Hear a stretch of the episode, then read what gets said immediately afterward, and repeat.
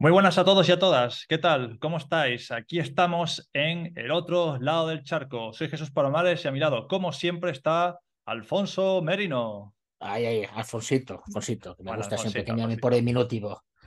Bueno, Eh, En el podcast de hoy tendremos con nosotros a Laura Ortega y hablaremos sobre Holanda, creación de empresa y el mundo de las finanzas. ¿Qué tal, Laura? Hola, ¿qué tal? Muy bien, muy bien. Saludos Bien. a ambos. Bueno, Muy- pues antes de que entremos en estos detalles, eh, nos gustaría conocerte. Laura, así que háblanos sobre ti. Pues mira, vengo de Castellón de la Plana, de una ciudad pequeñita de, de España, y ah, con 19 años decidí irme a, a Inglaterra. Primero probé en Inglaterra y mm, bueno, pues aquello estuve un poquito viendo a ver si era para mí, si me gustaba, para, para desarrollarme un poquito más por allí, pero no, no era, no era mi zona y decidí irme a Holanda. Estaba Ojo. pensando entre Holanda, Alemania o Canadá. eh, Bueno, ¿pero fue por culpa de la gastronomía o fue por culpa de... del tiempo, quizá. Bueno, no sé, no. mm, ¿Sabes qué pasa? Que Inglaterra es muy diferente, por ejemplo, a, a- a los holandeses. Y mm, sí, el ego, el ego es distinto. los- ¿En qué el ego de los ¿En- ingleses. ¿En qué sentido eso? Ah, eso me interesa a mí totalmente. Sí, sí. A ver, yo cuando fui allí con 19 años me vi el ego de los ingleses y dije, esto no es para mí. Pero cuenta, cuenta, ¿qué es el ego? Pues Hombre, el un ejemplo, un ejemplo. es, eh, Yo bendiga a la reina. No, a ver, el ego Ah. es lo que no te deja ser tú mismo en esencia, vamos a decirlo Ah, así. Claro. hostia, El ¿cómo- personaje que tú te, claro, el personaje que tú te creas. Entonces yo cuando fui allí vi, vi demasiado, de mucha extravagancia, mucho personaje creado y no me, no me llegó, no me tocó. Entonces cuando vine a Holanda, ¿Mm? que era más bien pequeñito, estaba cerca de España, decidí Holanda, también se hablaba en inglés, entonces digo, bueno, pues me voy para allá y pruebo. Me vine con 22. ¿Y en qué, qué, qué época era, más o menos? Era en el 2011, me vine. Ah, bueno, tampoco tanto, porque parece que lo digas como si fueras Matusalén, coño, hace nada, hace, hace No. 11 años. Bueno, pero cuando uno, cuando uno se va de su país, ¿Mm? eh, un- en un año te pueden pasar mil cosas. Y en un día, y en un día. Entonces, imaginaros en 12 años que llevo Sí, ya. sí. O sea, Buah. he tenido 10 vidas. Sí, se multiplica por 5, dicen, Sí. cada año. Aunque mi chica dice que cuando está conmigo es por dos, pero bueno, no lo entiendo el porqué todavía. Eh, elegiste entre Holanda, eh, Alemania y Canadá. ¿Qué te llevó a elegir Holanda? Primero que se hablaban varios idiomas, luego también el tema de la historia. Por ejemplo, en. Alemania para mí había una carga energética bastante potente y era muy grande. También por el pasado dije, mira, era un país también muy grande Bueno, y Holanda decidí- tampoco es santitos, ¿eh? Porque en Flandes, tela y ya no te cuento. Holanda fue más económico, eso es verdad. Vale, no, no me meto. Sí, sí. Bueno, por A o por B, ellos lo han decidido a su manera y siguen tomando sus propias decisiones eh, referente a política, economía y demás, ¿no? Entonces, Sí. bueno, eh, cuando toqué esta tierra me sentí cómoda ¿Cómo te entiendo? en- entre ellos, porque ellos son tranquilos, vamos a decirlo así. bueno. Y Laura, una preguntita, Sí, ya que llevas 11 dime. años. Cuéntanos tu historia, qué te ha pasado con el rey o el príncipe de Holanda. ¿O no has tenido ninguna? Porque tengo entendido que hay todo el mundo, los que viven allí, todo el mundo ha tenido una historia con él. Has Mm, No, tenido pero el golpe. Ah, a ver, a ver, a ver, a he ver, visto, a ver. He visto el presidente, fui- vi el presidente al Mar, Marqués de Ruth, pero, pero sí, todos van en bicicleta y como, como si nada, y de manera muy sencilla. Pero Sí. tema de monarquía no me preguntes porque tampoco, tampoco me interesa. Entonces, ya no te preguntaré por el club Bilderberg entonces, vale, vale. ¿El club de? Bilderberg. No, no, no, por favor, eso ya es, es otro nivel. Yo, para eso está, para eso está Cristina. Cristina es la Ah. que hace los libros de ello. ¿Quién es Cristina? Luego La, perio- la periodista que siempre habla del club. Entonces, bueno, los desafíos iniciales, que era, ¿no, Jesús? Una de las preguntas. Efectivamente. eh, lo que les pasa a muchos, bueno, pues eh, en principio es tema de la vivienda. eh, ¿Solo en capital o en, o en pueblos también pasa? yo creo que en general, porque Mm, em, escuché el chico que entrevistasteis para Alemania Sí. y sí que, sí que dijo algo sobre de que si te vas a los pueblos, pues hay más oportunidad. Pero eso depende también de las agencias o las fábricas o las empresas donde tú estés, porque si Ah, intentas sí. buscarlo por ti mismo, pues ellos van a, a requerir que tú tengas un cierto estatus, vamos a decirlo así. Mm. Eh, ya Joder. sea en idioma, ya sea, no en nacionalidad, pero ya sea en idioma, ya sea en, e- en lo económico o sea en, en lo laboral. Entonces, claro. Que claro, para nosotros Holanda es cuando nos íbamos a las cruzadas.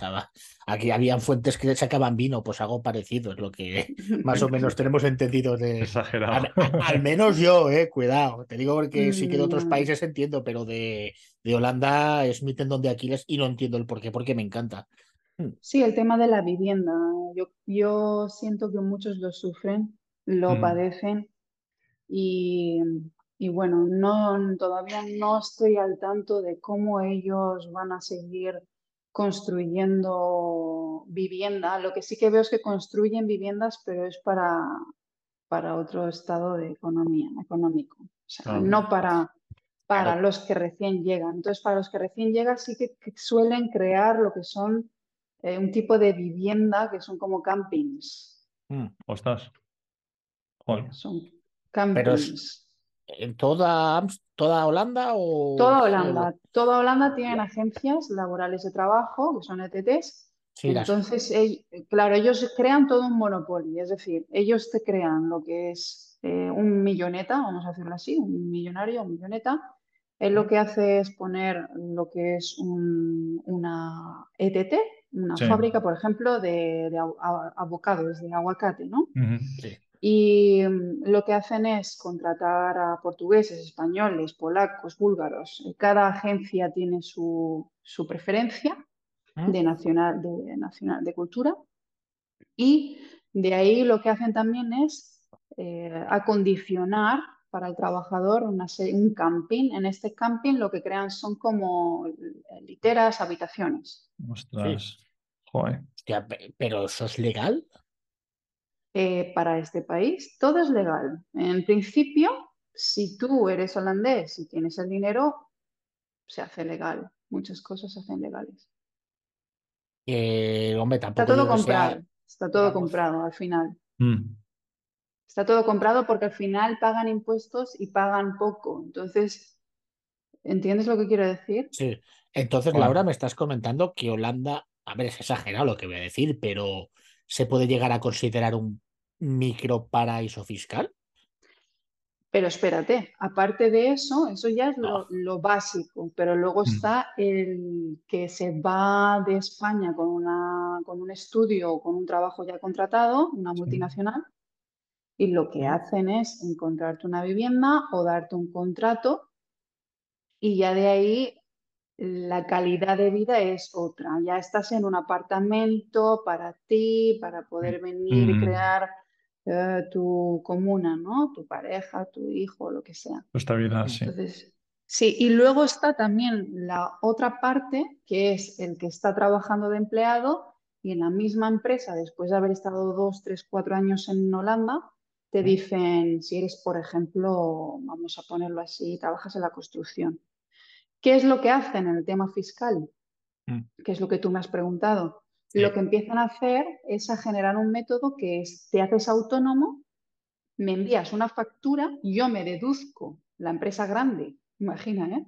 La empresa grande dice, yo me deduzco tus facturas al completo, no te contrato, tú te haces autónomo, tú pagas tus impuestos y yo me deduzco lo tuyo en impuestos y al final el pequeño empresario que era el empleado ya no está ganando de bruto a neto, ya está pagando en impuestos. Y claro, esa es la pequeña trampa, porque cuando Claro, eres pequeño empresario, pagas, eres el, el- el que estás en el medio y es el que más paga. Mm.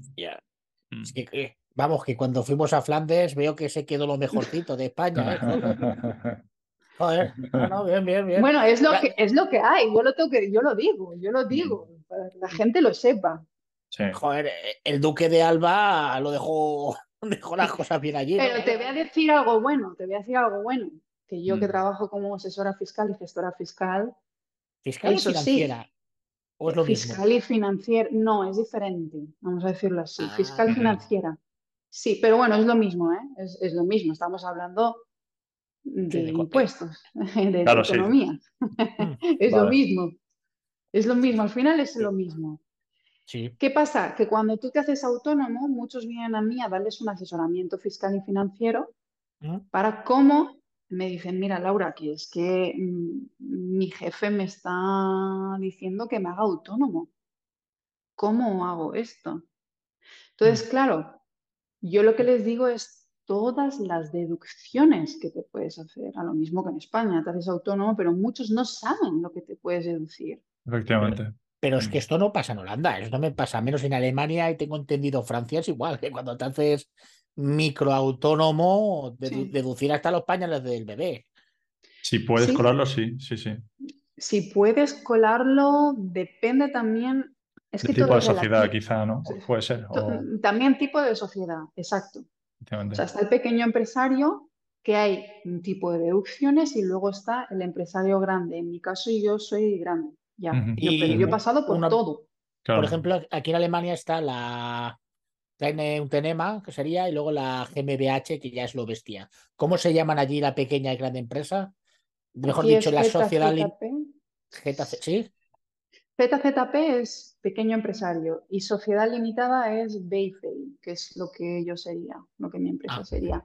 O sea, para ser BeFei, sociedad limitada, además, es que no puedes serlo como, por ejemplo, en España, que tienes que generar un mínimo casi de 60.000 euros anuales. Si no, no Mira. puedes. Claro. Y era, y Porque ese es el salario que tú te das a ti mismo. O sea, yo Claro. estoy de autoempleada. Yo trabajo para mi empresa, no, o sea, yo trabajo para ella. Claro. Mi empresa es otra persona, es Sí. otra identidad, vamos a decirlo así. Sí, Es- ya es una sociedad, sí. Sociedad no, Sí. perdona. Sí, sociedad, sí que coño. Claro, está la persona Sí. física y la persona moral, claro. Y son dos personas diferentes en este caso. ¿Cómo surgió la idea de, de Finanzas Laura? O sea, ¿por qué te metiste Sí. en ello? Sí, me metí en ello por la crisis. O sea, yo en toda, la, en toda crisis me he reinventado. Cuando ha venido Vale. crisis, es decir, ya sea el bicho, ya sea la crisis del 2008, ya sea una crisis, la que sea, mi modus operandi es, mi naturaleza es el hacer todo lo opuesto. Ant- en- antagonismo puro y duro. No, no, cuidado que funciona, ¿eh? Muchas yo veces funciona. voy, voy a por ello, al riesgo. O sea, yo tomo el riesgo y luego si me estrello, pues vamos viendo, pero, pero, pero lo hago. Primero lo hago, aunque dé un poco de yuyu, un poco de vértigo, porque ya llevado- 12 años aquí. Tampoco. Hombre, si lo multiplicas por 5, como dicen, sí, pero 12 años tampoco. ¿Has tenido muchos palos? ¿Que te has tenido mucho, muchos Sí, bueno, ¿has intentado y has tenido bajón o siempre ha sido una rueda que ha ido hacia arriba? Mira, el bajón los tienes si tú lo permites. Oh, Eso está claro. Ahí estoy contigo totalmente. Entonces, eh, me he Mm. podido ver en fases o en épocas donde el bajón era en general, que es en el exterior. Sí, pero luego están los bajones personales que te Eso es pueden historia. entrar. eso es otra Claro. historia.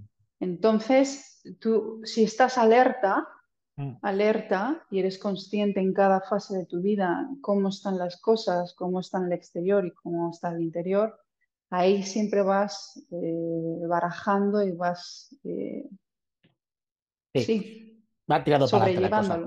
Sí. así es. Entonces, la, digamos que lo que son el tema de la, la- eh, Bueno, tú siempre has tenido la misma empresa, ¿no? ¿O has tenido otras en Holanda? No, no, no. Yo he trabajado, yo cuando vine aquí empecé lavando toilets. Yo, yo también, ¿eh? Años. Cuidado. Mucha, también. mucha caca. Mm. ¿Quién no ha limpiado caca, no?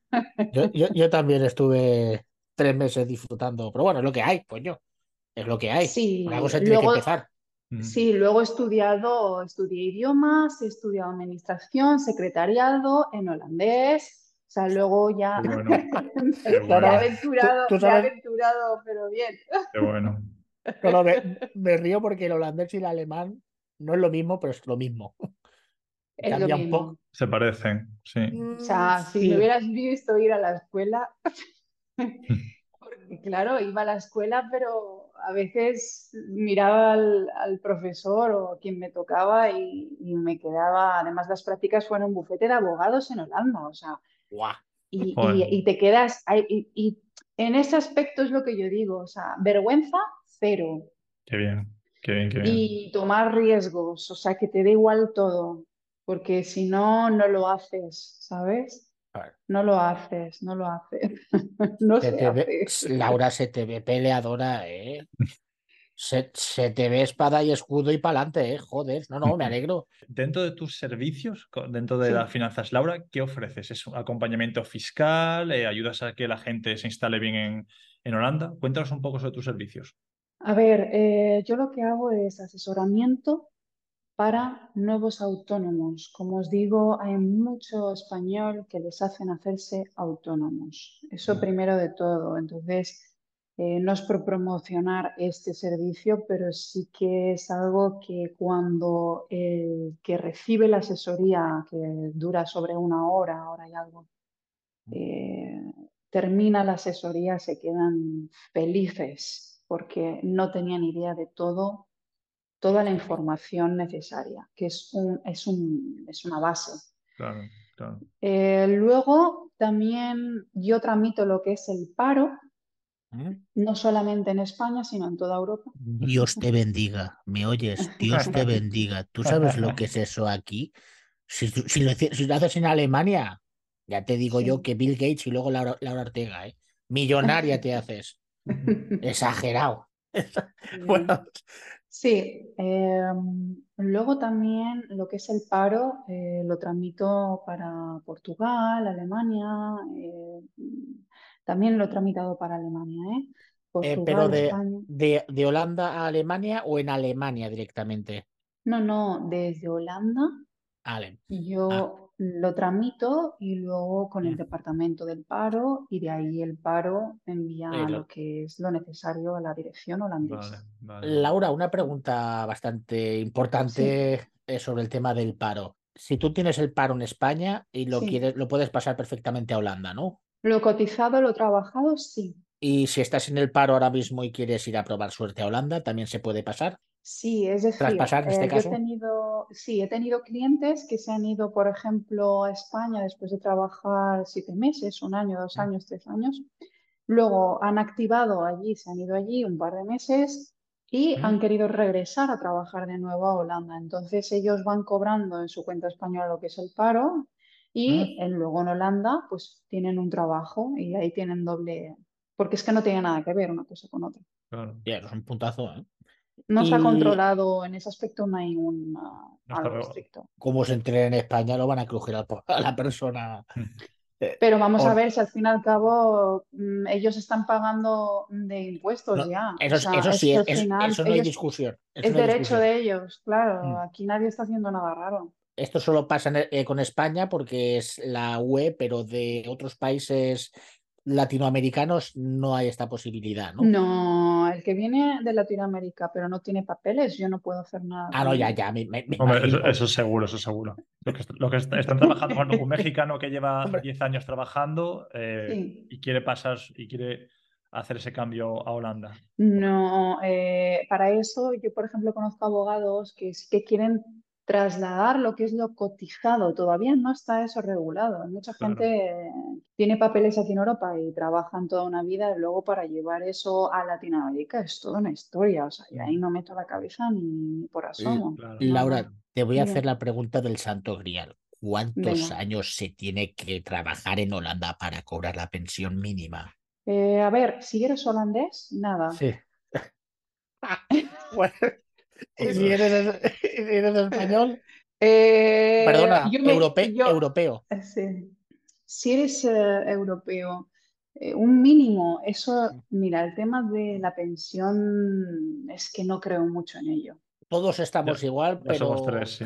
Y no es algo que yo tenga trámite para ello. Entonces, como es tan relativo, es tan relativo y es hablar de aquí a años luz, es que te diga lo que te diga, voy a quedar en ridículo, porque ¿Y no va a ser algo exacto.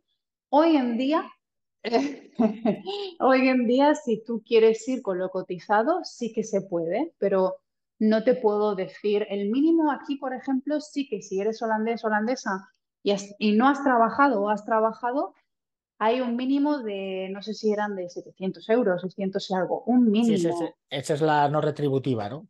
Sí.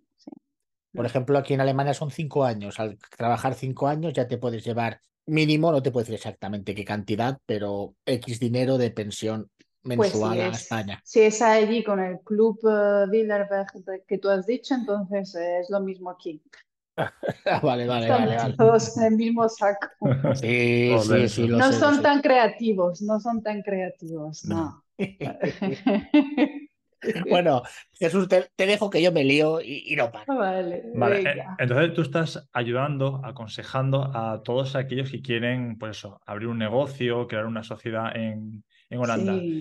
¿Qué consejo así de base les podría dar o qué ventajas ofrece Holanda en este caso? A ver, las ventajas que ofrece Holanda es, sobre todo, es más economía, eso sí, eso sí. Y no solo eso, sino pagas del Estado, que España pues no sé si lo tiene, pero aquí en Holanda sí que te cuidan un poco más en ese aspecto.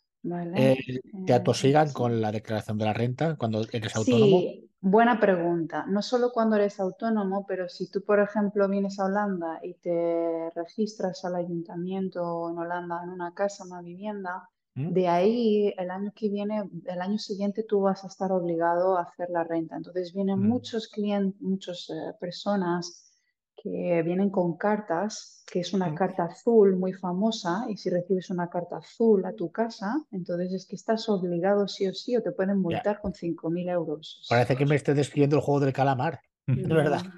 Bien.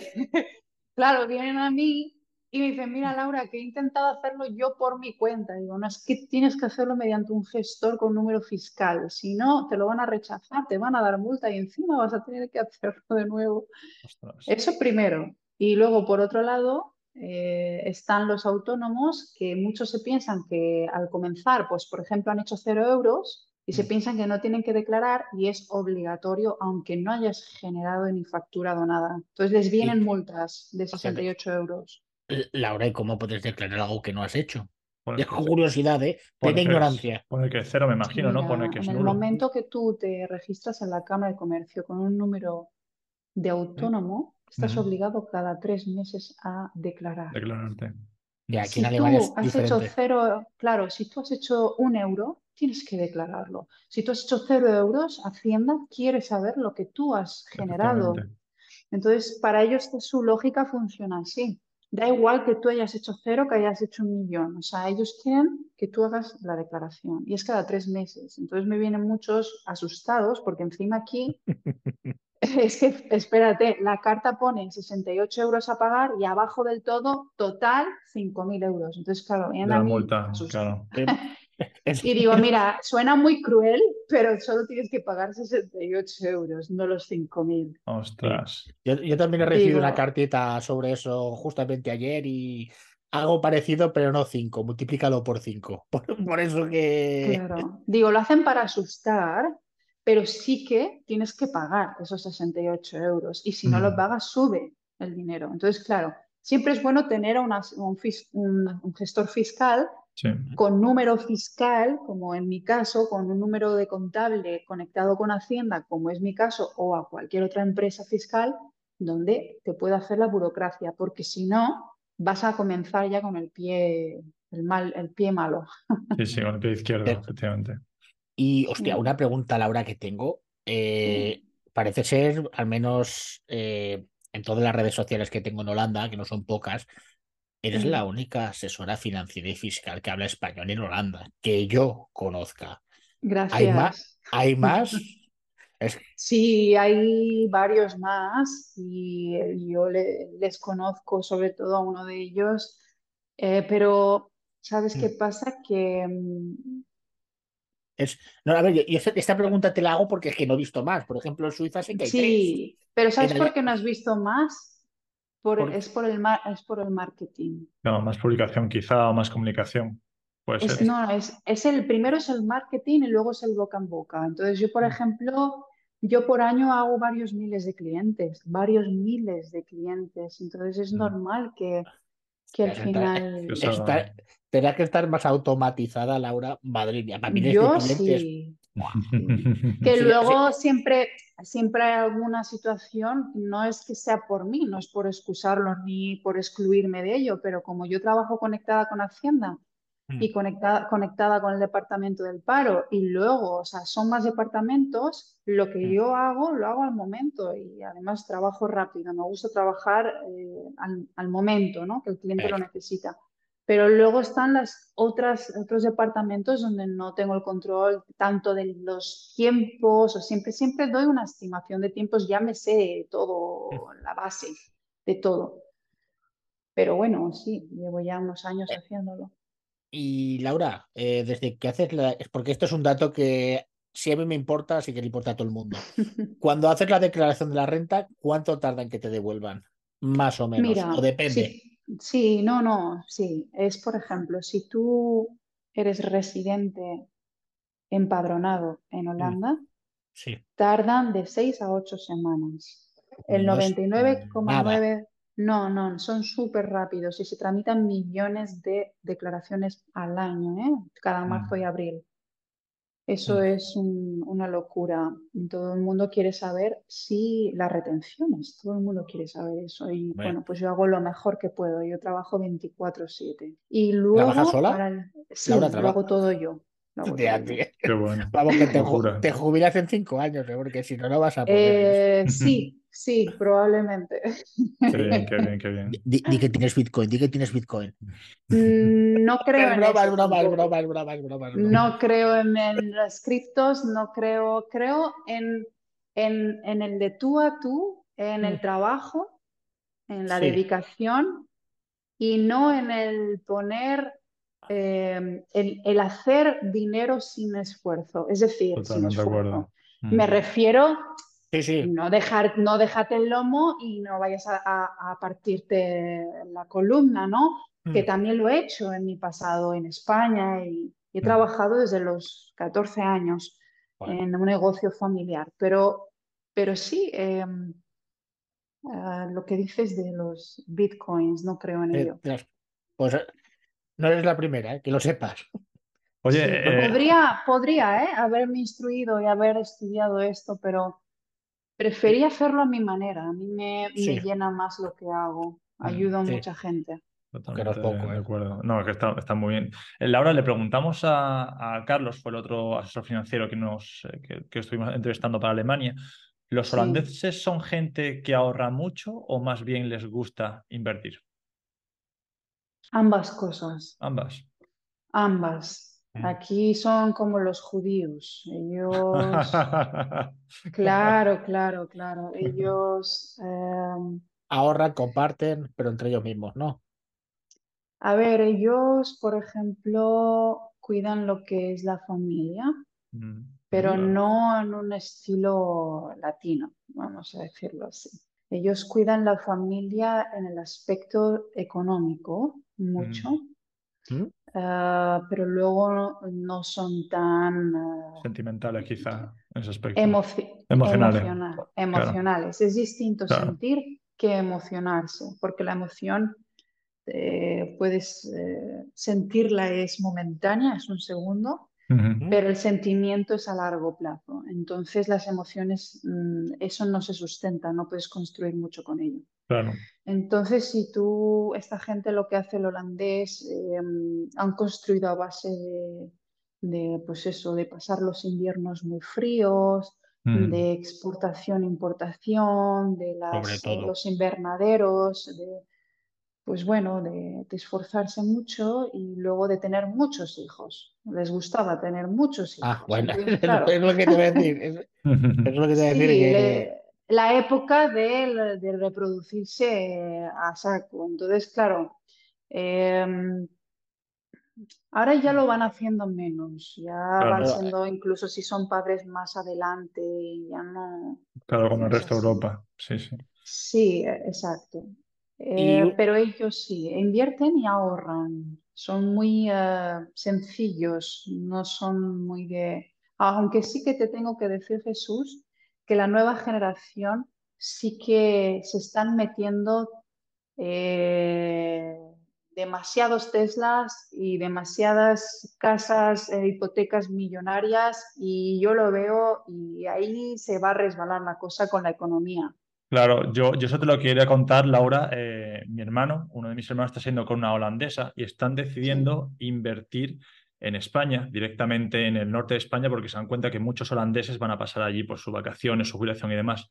Y es muy interesante cómo eh, a temas de inversiones, yo creo que, por lo menos lo que me ha comentado ella, se han dado cuenta que Holanda pues, ha tocado un poco el techo a nivel de pues, el precio y demás. Con el interés. Claro, pero se han dado cuenta de que em, por lo menos tienen buen ojo a la hora de proyectarse quizá a medio o largo plazo. Por ejemplo, darse cuenta pueblos que no son tan turísticos y decir, bueno, pues si aquí ya hay holandeses que van llegando, que es muy típico el holandés con su, con su caravana y demás, verlo por Francia, Italia o España, el decir, pues mira, vamos a invertir fuera. No sé si, si eso tiene que ver con la cultura holandesa, el hecho de que como son país mayoritariamente protestante, trabajan mucho y, demás, o puede ser que les guste invertir en, el extranjero.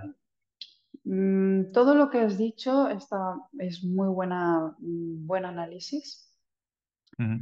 Eh, se nota que tienes un hermano que está con una holandesa. Entonces, bueno, yo te voy a resumir cómo está el patio aquí, ¿vale? En la búsqueda de un nuevo horizonte siempre comienza un viaje lleno de desafíos y oportunidades para aquellos valientes que emigran de España y Sudamérica en busca de un futuro en Europa. La vida en un nuevo país puede parecer abrumadora al principio, pero no estáis solos. En Vivir en Europa encontrarás una comunidad que te respalda en cada paso de tu viaje. Somos una comunidad hispana de inmigrantes unidos por la solidaridad y el deseo de tener éxito. Aquí encontrarás orientación, amistad y las herramientas necesarias para construir la vida que siempre soñaste. Juntos construiremos un puente de ayuda y compañerismo para que puedas disfrutar plenamente de tu experiencia como emigrante hispanoparlante en Europa. Vivireneuropa.com ¿Y cómo lo, cómo lo hace el holandés o el que se percata de, la historia del tema? Aquí lo que ocurre es que aquí tienen un programa cultural de trabajar, trabajar, no ver el sol, tener hijos, llevarlos a la escuela y todo eh, obligado. Es decir, trabajar, trabajar, trabajar, cógete unas vacaciones una vez al año, vete a España y cógete la ilusión de comprarte una casita allí. Eso para empezar. Eso lo hacían las personas de 60, que son ahora 70, 80. Esa descripción es Alemania también, ¿eh? Sí, bueno, es que estamos en lo mismo. Alemania, Holanda es lo mismo. Es protestante conservador, sí. Sí. Entonces, ¿qué pasa? Que lo que ocurre ahora con la nueva generación como la nuestra es mm. que se están percatando de que no quieren vivir lo mismo que han vivido los padres. No quieren tener que estar encerrado, no me jodas. Exacto. No quieren estar trabajando todo el mm. día, plus ten hijos, mm. no los veas. Durante 40 años.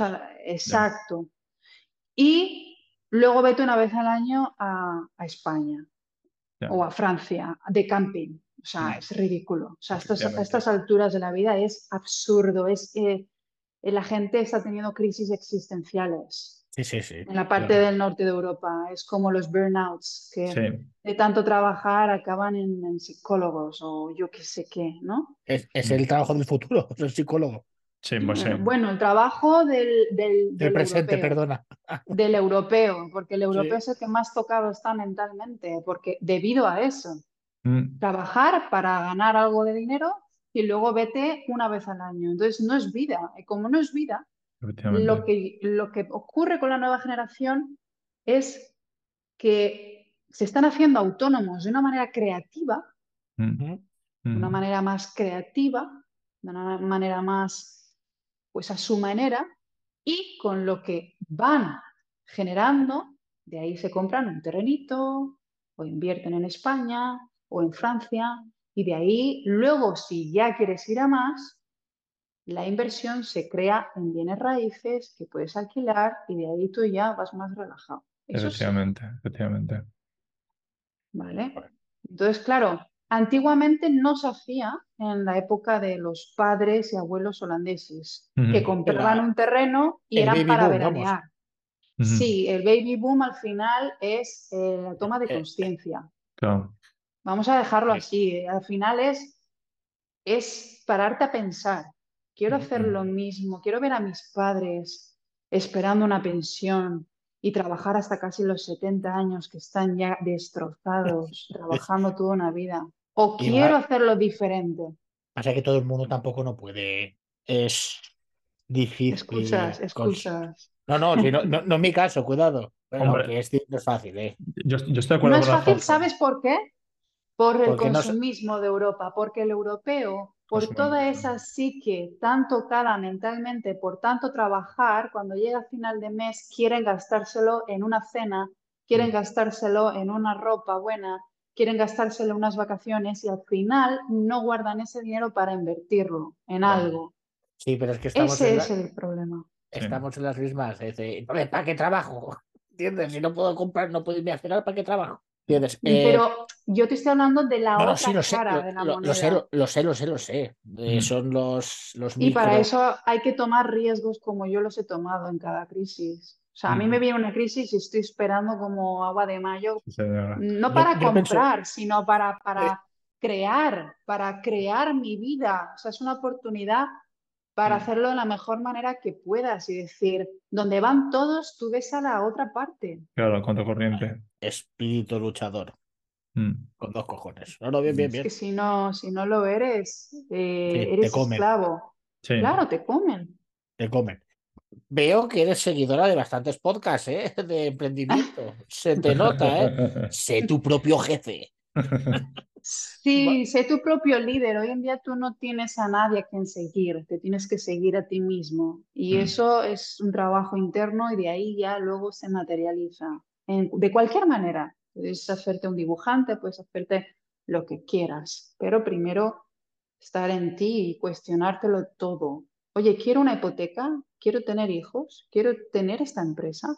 Y hoy en día lo del tema, tanto tener hijos como comprarte una casa es que es de locos.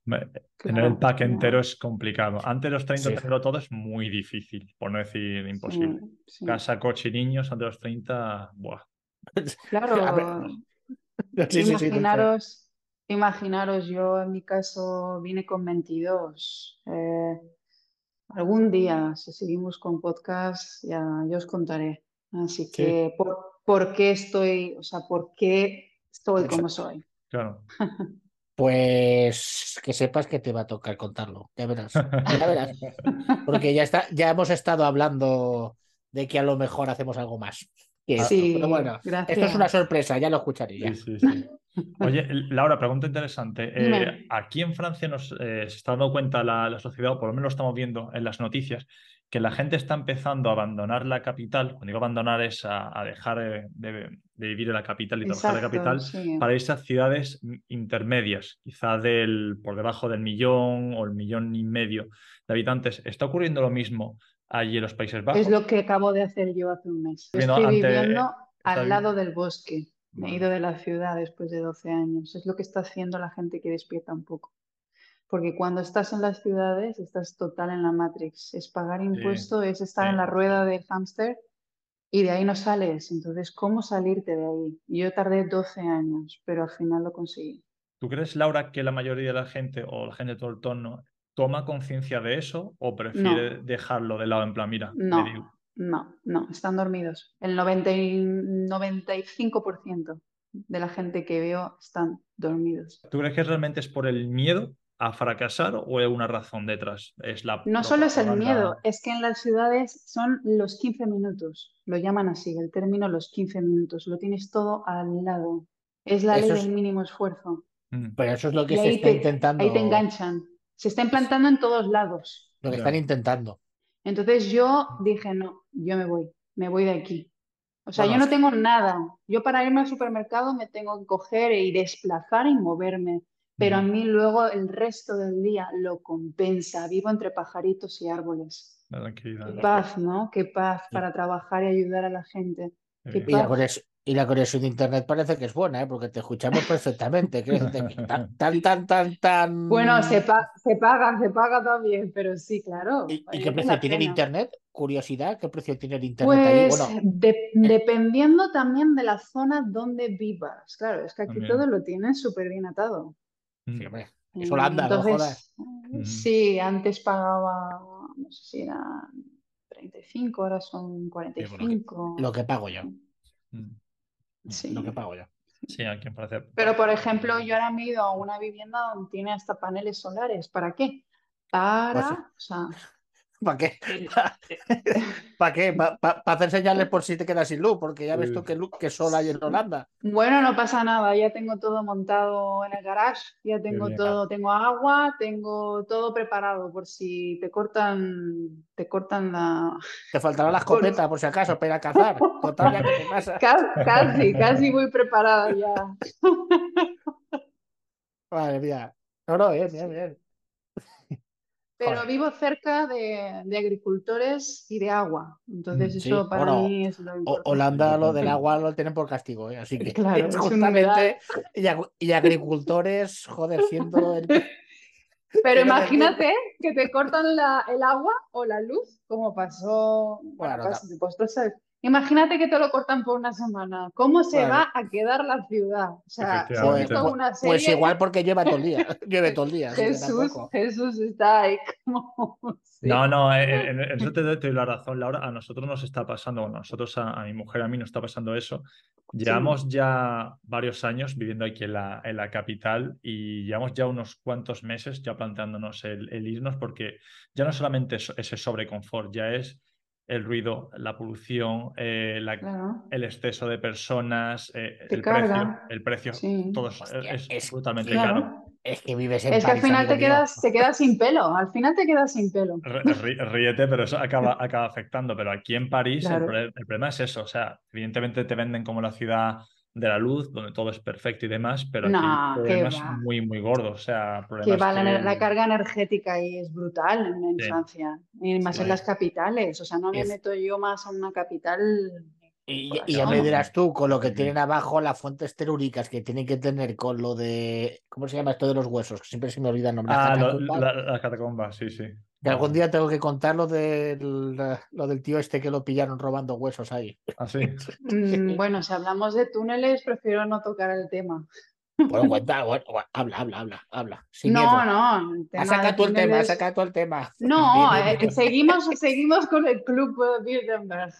Ah, vale. Uy, uy, uy, uy, uy. La, la elite. Elite, ah. se dice así en francés, ¿no? Elite, l'elite, efectivamente. Entonces, ¿te gusta el tema conspiranoico? Estoy viendo, ¿no, Laura? Bueno, es saber, es el conocimiento es poder. La economía, te confirmo, y eso que yo soy capitán de barco, no soy economista, es lo mismo que el Club Bilderberg. Es todo su posición. Sí, sí, sí, sí. De toda tu experiencia que has tenido ahí en Holanda, eh, ¿puedes contarnos una, una historia ah, que, que, hayas tenido, pues por ejemplo, con, con un cliente que ha necesitado tu ayuda y que su vida ha ido mejor? Así, ponernos una... Sí, he tenido muchos casos, la verdad es que pues es muy satisfactorio. Mm. La verdad que sí. Eh, bueno, pues por ejemplo, sobre todo con autónomos, autónomos que vienen vienen súper asustados debido a lo que os he dicho, a multas que vienen y no, no sabían que tenían que hacer declaraciones y de ahí pues yo he podido hacerles las declaraciones. Entonces ahí ya les he llevado toda su administración en orden. Y luego también, por ejemplo, el pedir los subsidios del Estado o retenciones de devoluciones médicas o, devolución de impuestos cuando es bastante dinero. Aparte también hago cálculos gratuitos. Lo primero yo hago un cálculo gratuito. Y de ahí ya, si sí que te regresan, pues sí que compensa he tenido clientes que les han regresado muy poquito, digo, mira, lo guardo para el año que viene, no vayas a pagar nada porque no merece la pena este año. O sea, si no merece la pena, yo no es por el dinero, yo todo lo contrario, digo, mira, que no te conviene. Mm. Laura, una pregunta, porque también tocas el tema de seguros, ¿no? Tengo entendido que también haces seguros. No, no, no, no. Seguro médico significa la devolución de las retenciones de la aseguradora de las agencias que te retienen en tus nóminas. Yo pido ese dinero de regreso. Y el Estado Claro, es que es otra historia. Eh, perdona que te mire con, los ojos abiertos, pero me has dejado loco. ¿Cómo se traba lenguas ese? Vale, te explico. te explico. Para que tú vengas hablando a trabajar en una agencia, en el típico camping o trabajar en una agencia, para hacer uno o dos años dinero y comprarte un terrenito en España, vamos a ponerte un ejemplo. Dentro de ese salario, que pueden ser, por ejemplo, mil, dos mil euros, a ti te están reteniendo dinero dentro de tus nóminas para que tú estés asegurado. O sea, la empresa SL hace un contrato con aseguradoras para que tú estés asegurado. Si te pasa algo, estés siempre asegurado. Entonces, esto se hace legal. De esta manera, ¿qué pasa? Que les retienen a todos los clientes que yo tengo españoles que llegan sobre 130 euros, 140 euros todos los meses. Yo pido este dinero mm. de regreso. Entonces, claro, el español queda muy, o el portugués, o algo de todo, y se queda muy contento. Entonces, eh, Laura, son casi 2.000 euros. Claro. Tengo entendido que el sueldo básico que suele tener el agente que va desde otro país a las pesas de trabajo temporal suelen ser de 1.200, 1.300 euros. ¿Eso es verídico? Eh, a ver, no es mucho. Yo aconsejo que si vienes a Holanda o si sales de tu país, sea con un, plan, con algo planificado y que lo lleves a cabo, como he hecho yo en, pues, en todos los proyectos que he tenido, ¿no? Si, por ejemplo, dices, me voy a, Holanda a ganar 600 euros más, porque tampoco puede que a lo mejor sea mucho al principio. Pero la calidad de vida es otra, no me jodas. Sí, sí, sí, pero marcarte un plan de tres a cinco años, yo tengo pensado ahorrar esto para comprarme este terrenito. Por ejemplo, es una manera de vivir, o sea, no estoy diciendo que se lleve ese estilo de vida.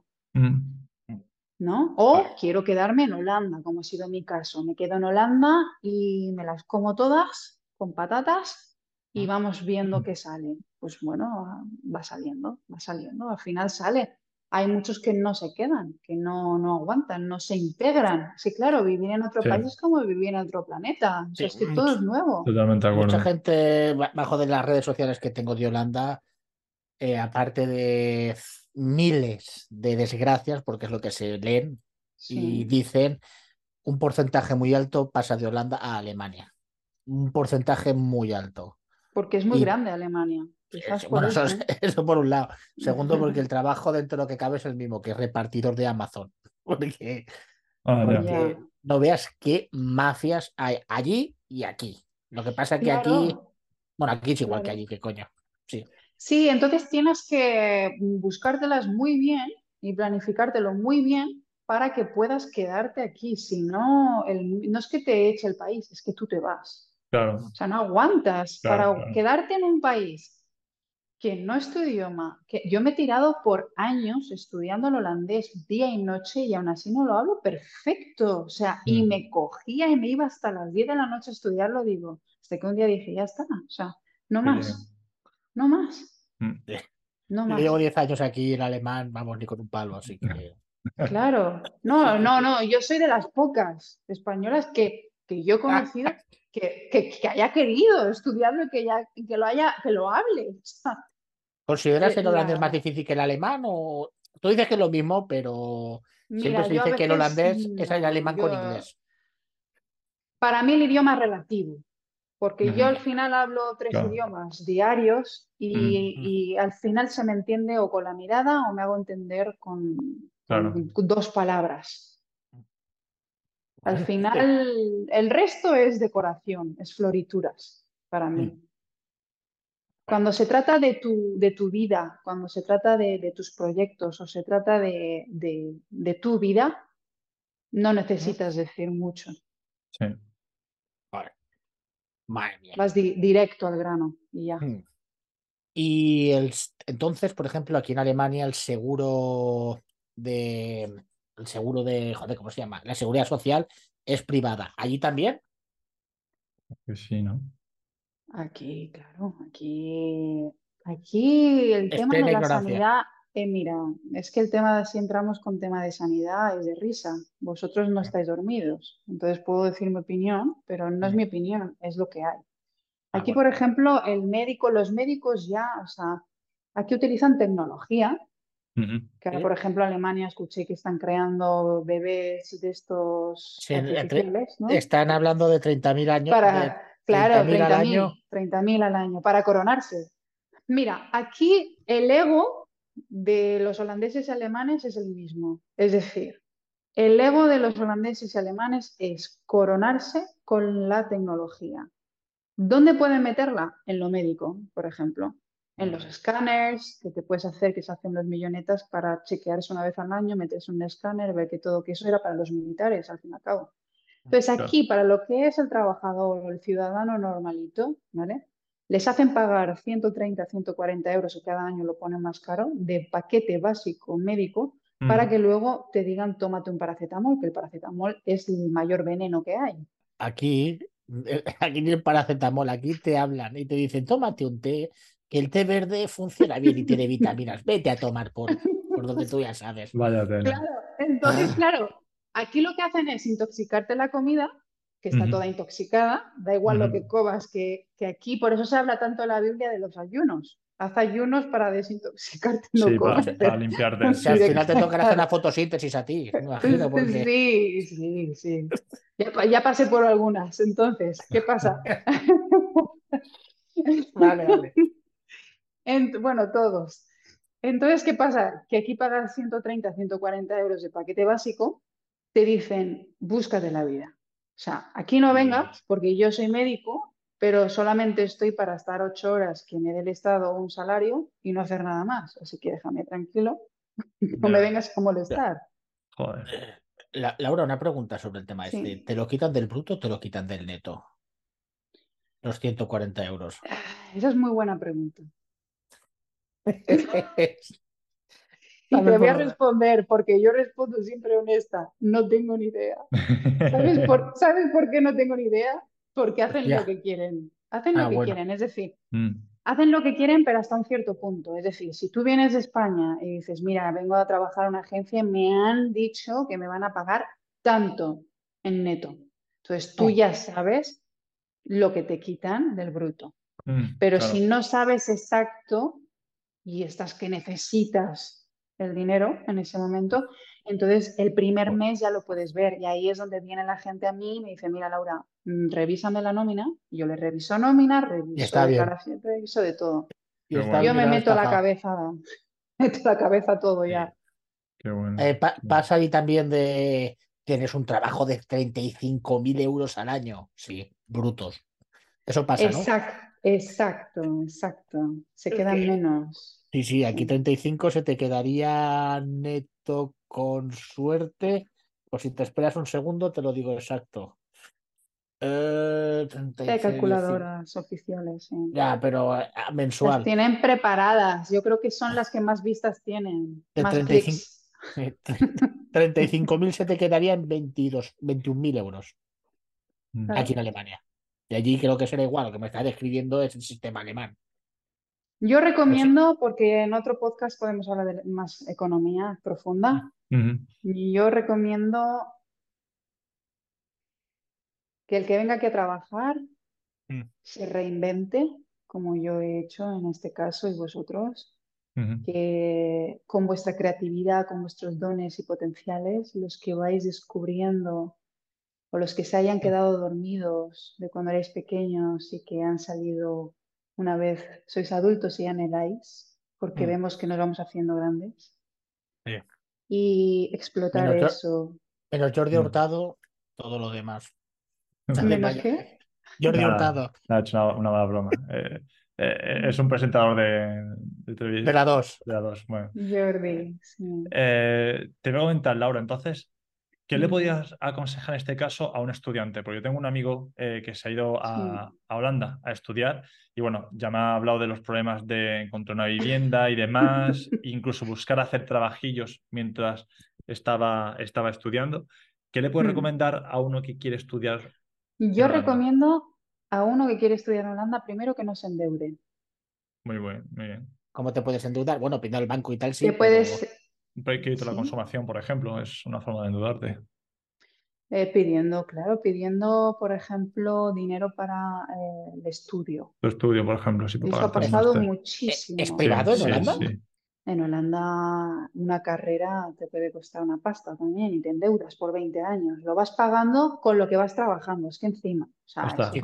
como, en Estados Unidos. Gente, aprender alemán y todo para Alemania que aquí es gratis. Aquí solo no, el ticket. No la hay caso, venirse a Francia. Sí, pero en España o en otras partes puede ser gratis que tú quieras estudiar o en algo, pero luego te tienes que ir del país. Es decir, que al fin y al cabo, al fin y al cabo, yo tampoco creo mucho, es que claro, es que entramos ya en temas, claro, yo en lo que digo que no creo mucho es en el tema del sistema educativo. O sea, está ya para, para, para el arrastre. O sea, se tiene que reinventar, pero ya. Totalmente. Porque si no, vamos.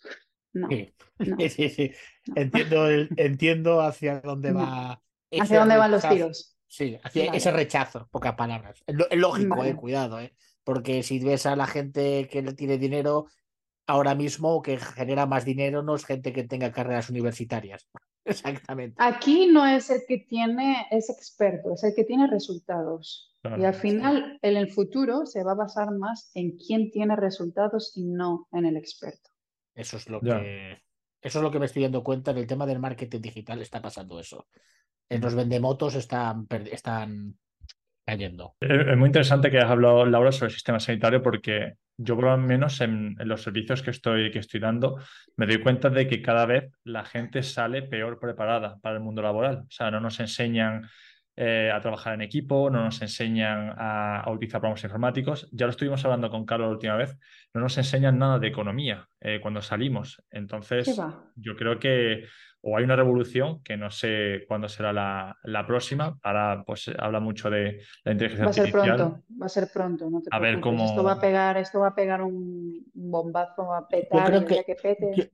Yo, creo que llevamos así desde el 45, ¿eh? sí que caerá porque caerá, pero ahora entre eso, la inteligencia artificial, etcétera, etcétera, yo lo veo un poquito, por mi parte, complicado de todavía reviente. La inteligencia artificial que hay en la que vivimos no es para beneficiarnos a la mayoría, es para beneficiar a unos pocos. Hombre.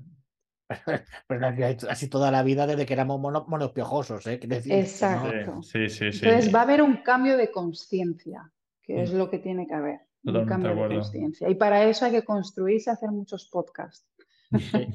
Pues es, lo que intentamos. La...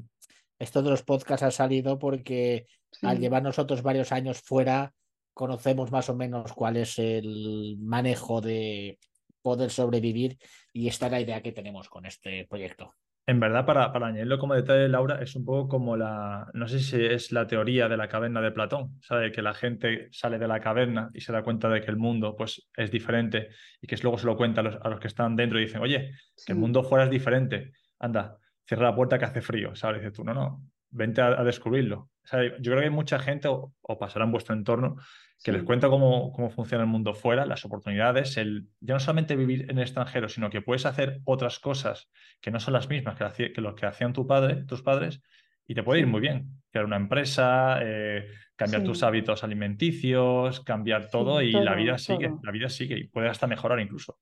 Pero ¿sabes por qué? Porque te desapegas de todo te excluyes de todo. Entonces es como una segunda vida en la que, por ejemplo, es como si trascendieras. Te quedas como aislado, no aislado, pero aislado en ti, te redescubres, haces las paces con tu pasado mm. y puedes tener otra visión de ti mismo. Entonces ahí, después de pasar todos los altos y bajos de los que hablábamos, mm. eh, de esos vaivenes emocionales que nos puede pasar al expatriado, si realmente sigues viajando, que al final somos viajeros en el tiempo, pues al final ves la luz y dices, wow, y miras para atrás y dices, wow, este soy yo o esta soy yo. Eso, Laura, que he dicho, me parece muy interesante, sobre todo porque nuestros oyentes, muchos de ellos son gente de Latinoamérica que quiere venir a Europa y tienen ese miedo, aparte del miedo a que lo rechacen eh, culturalmente o a que no encuentren un buen trabajo, el estar lejos de la familia. ¿Qué consejo tú podrías dar, Laura, Muy buena. Mm. para, para evitar ese sentimiento de soledad? Vale, a ver, eh, voy a ser muy clara, si queréis saber lo que opino de esto. Tú, dale. Yo opino que la familia lo que han Mm. intentado es separar a las familias. Si hablamos de la élite, élite, Mm, que son las familias más poderosas, que son los que mueven los hilos del resto, Mm. ellos están muy unidos.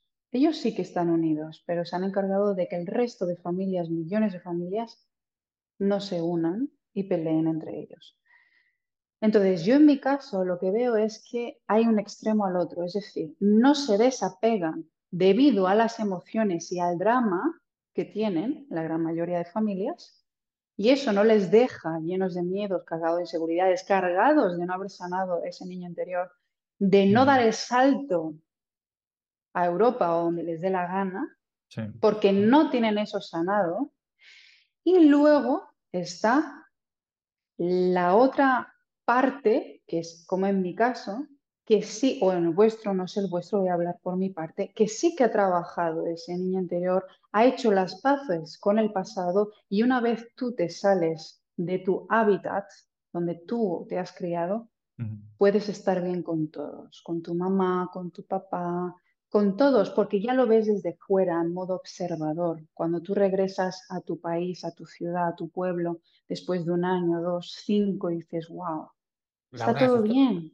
Laura, tú por tu parte, no, no, tú misma has leído bastantes libros de psicología, estoy viendo, ¿eh? Porque eso que estás diciendo lo, eh, lo estuve cuando, bueno, cuando una de las asignaturas que tiene mi estudio es psicología, porque claro, estás en un barco, allí quien mandas eres tú, y te- si te Claro. pasa algún marinero, te toca sentarse a su lado y Yo no he preguntarle cómo estudiado está. psicología, yo No, llevo no. 12 años fuera, yo lo he pasado Sí. todo, toda No, no, fase he pasado. No, no, pero que has leído algo, porque ese tipo de descripción. no, no, yo, yo no Joder, leo libros, yo no, No, leo, no ah, leas mira. libros, Ya vas a leer el libro de otro, Ya de somos, dos, otro. ya somos dos, sí, sí, sí. eso me parece Si muy bien. todo, todo está dentro de ti, es de la claro. autoobservación. O sea, a veces te lleva años hacer las paces con tu pasado, a veces te puede llevar meses, A a veces no. Pero la gran mayoría de los que salen fuera de su país es debido a eso, es debido Yo al llevo drama, 20 es años debido a, las- ¿eh? a los traumas. Claro, es que es debido a los traumas porque nos quieren traumados, Mm. nos quieren traumados a la Sí. sociedad.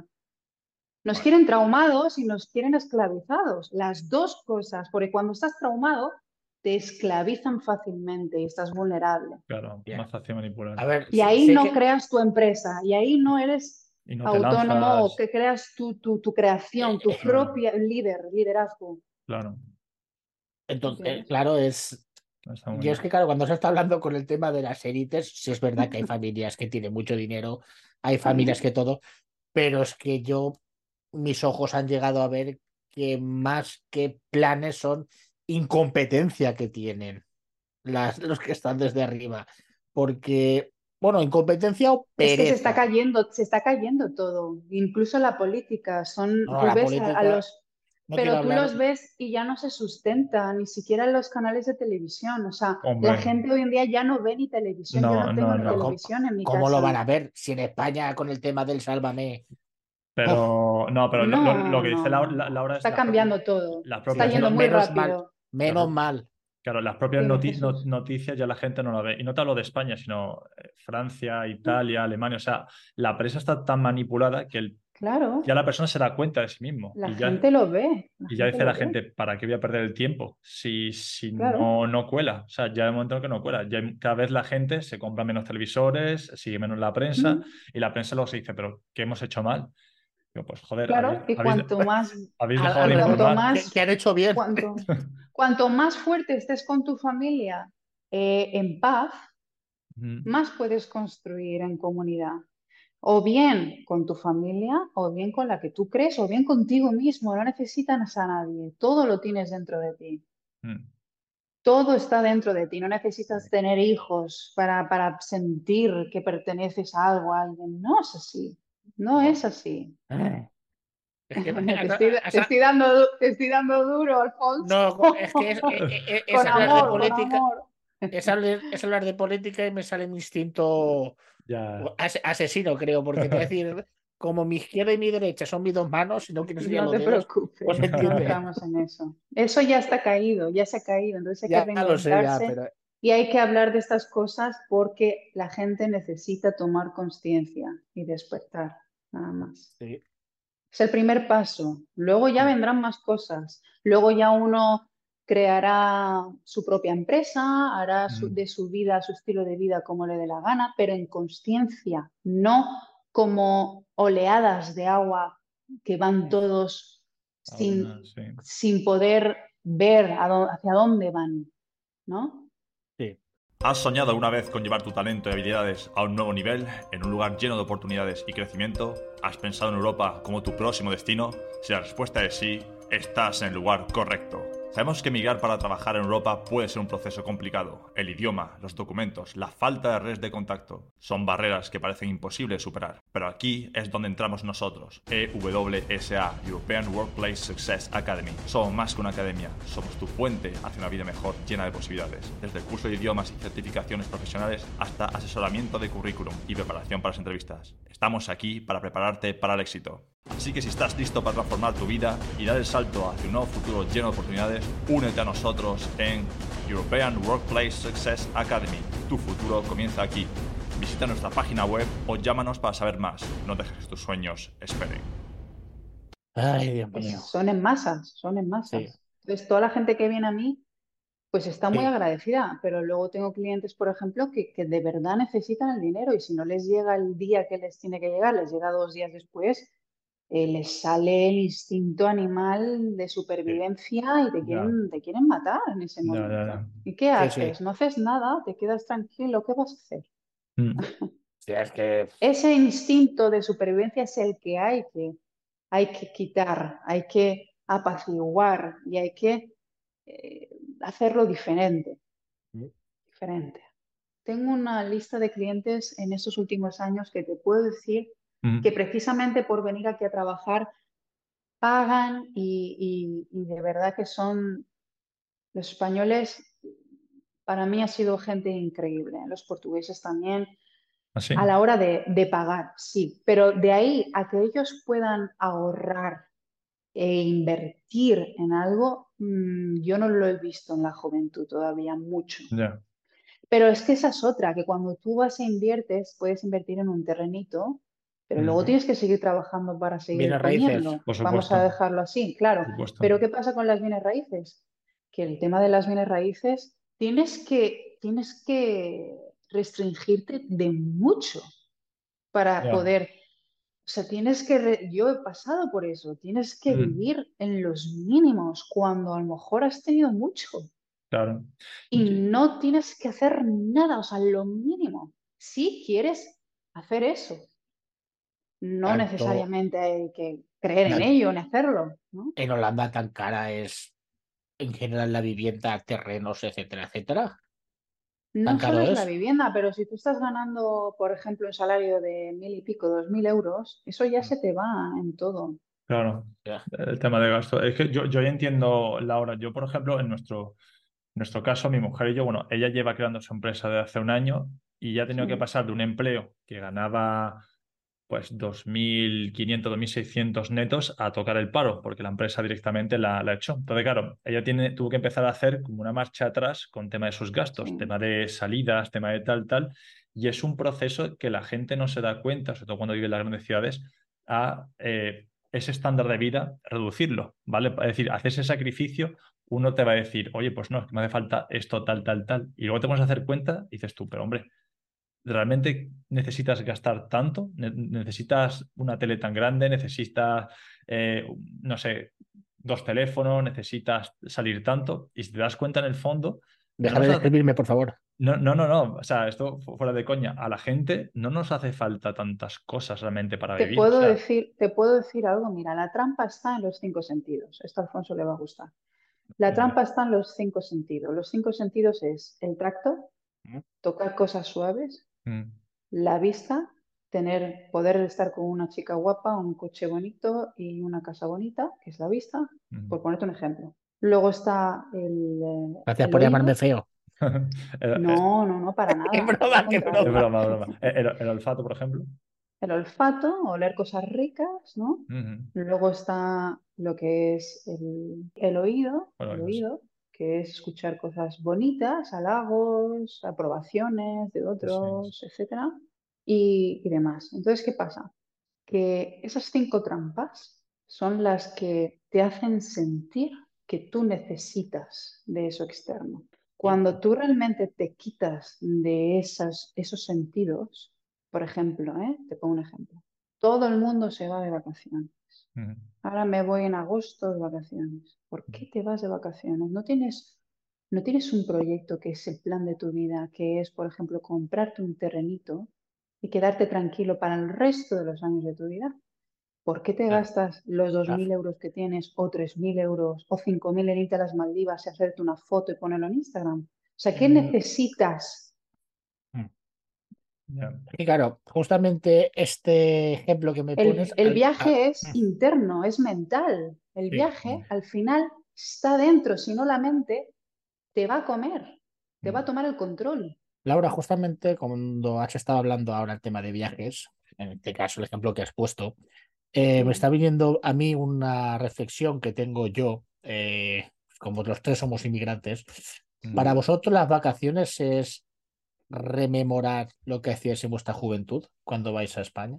Qué bonita pregunta, ¿eh? Wow. wow. ¿Mm? Pregunto solo. ¿Es eso? Para mí no son mis vacaciones, eh. Cuidado. Alfonso, eso ha sido interesante.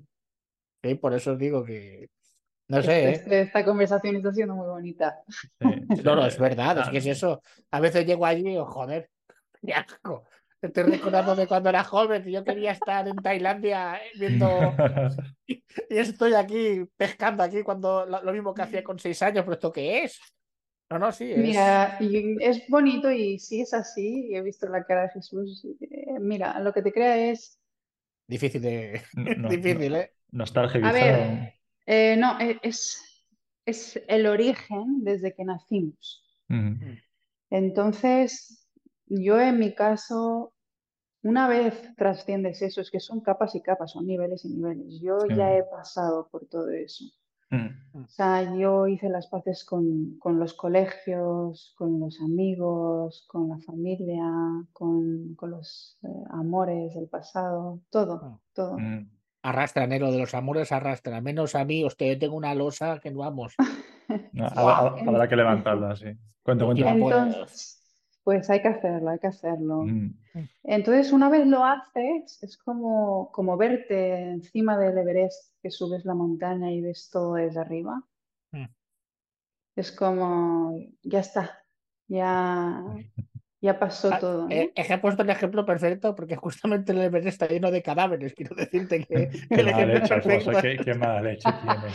No, pero no, tienes razón, Alfonso. Tienes que morir. Tienes que morir. No, no, más que eso lo quería decir en el sentido de cuando estás arriba de la cumbre, estás viendo todo, ves a todos los que has dejado atrás y esos muertos son los. Bueno, es muy metafórico, perdona. ¿eh? Pero bueno, estamos. Sí, también, también forma parte. Tienes que morir, como muchos les pasa, ¿no? Mm. Mueres para volver a renacer y ser tú mismo. Mm. No te desprogramas de los programas culturales, de lo que te enseñaron un día, desaprendes y aprendes, y ahí te vas haciendo tú. Mm. Entonces, el diamante que va subiendo, ¿no? La piedrita al Everest y de ahí se crea el diamante al final del todo, ahí puedes ver realmente el brillo que tú tienes y lo que tú realmente eres. Eh, cambiándote un poquito de tema, Laura, ¿cómo te ves dentro de 20 años? No, yo no me proyecto de aquí a 20 años. Yo mañana mismo me puedo ir ya al otro barrio. a, ver, a ver, No, yo ya aviso a todos. Digo, a mí si me voy, dejarme tranquila y yo me iré de viaje a otro camino. te, voy a hacer una pregunta más interesante, Laura. Ahora que estás viviendo este mm. nuevo estilo de vida, ¿qué es lo que valoras más? Lo que valoro más es mi viaje, mis viajes mentales, mi estar con mi ser en mi interior y cada vez lo vais a ver más en el, en el exterior, o sea, la gente cada vez va a estar más en ella. No aislada, pero mm. sí... En paz, quizá, tranquila. Más, sí, más viendo cómo se caen todas las mentiras. Ya. Y despertando más y estamos más conectados con uno mismo, no cayendo en las trampas de, las emociones, de los dramas, de todo tranquilo, todo muy tranquilo. Mm. Que si se cae todo, se cae, que si se levanta, se levanta, pero hay un plan mayor y va a pasar. Esto va a ocurrir. Qué profundo el podcast, ¿no? Sí, sí, sí, está, quedando genial. y vamos a hablar de finanzas, coño. Yo, creo, todo es lo mismo, al final todo es lo mismo, todo está conectado, chicos. La pela es la pela, ¿no? La pela es la pela. Pero está, está, genial, Laura. Quizá yo con esto eh, podríamos quizá ir cerrando el, podcast. ¿Qué consejo le darías tú a nuestros oyentes, ya sea financiero o, emocional o sentimental o de tu propia experiencia? ¿Qué consejo le darías tú? Yo el consejo que daría, eh, al menos sí que diría, no sé si aconsejar, pero inspirar a que primero, si dudan de si salirse de su zona o no, eh, que se pregunten a ellos mismos. Muy bueno. Que lo, mediten y lo reflexionen y tomen unos días, que no lo hagan desde el impulso. Está muy bien. Sí. Porque en momentos de cólera, de vulnerabilidad, de crisis, a mm. veces la impulsividad luego te hace pagar doble. Mm desde la calma, desde tu centro, desde sin el miedo, ahí podrás decidir un poquito mejor, un poquito mejor. A ver, en los últimos podcasts que hemos hecho, que tampoco son muchos por ahora, pero son podcasts. Mm. Por ahora, por eh, ahora. Por, ahora. al, ritmo que, vamos. Vamos bien, vamos bien. Vamos bien. Eh, ¿Cuántos likes, o no, me gustas, ya como quieres decirlo, necesitas para hacer un preguntas y respuestas? Había pensado en mil. Bueno. Bueno, pues, si, pues os dan mil likes a vosotros, no a mí, mil likes al podcast, hacemos otro nuevo. A, a, tu vídeo, mil. A ver, 500, 500, bueno. Va a ser de los primeros, ¿eh? Va a ser de los primeros, es decir, que, que el algoritmo de YouTube nos puede querer, pero tanto no creo, ojalá. Es probar, o sea, no sé. yo creo que esta también hay que ser ambicioso. No sé. El, algoritmo de YouTube se basa hoy más en los likes, eso sí que es verdad, en compartir. Por eso lo tienen mañado, lo tienen mañado. Claro. Y claro, el problema está que calcular todos los likes que vamos a tener, porque claro, de este vídeo vamos a, va a haber shorts, va a haber también vídeos cortos y calcular todo eso es una locura. Mm. Así que, para, para, ser más exacto, para el vídeo largo, ¿cuántos? ¿100? ¿200?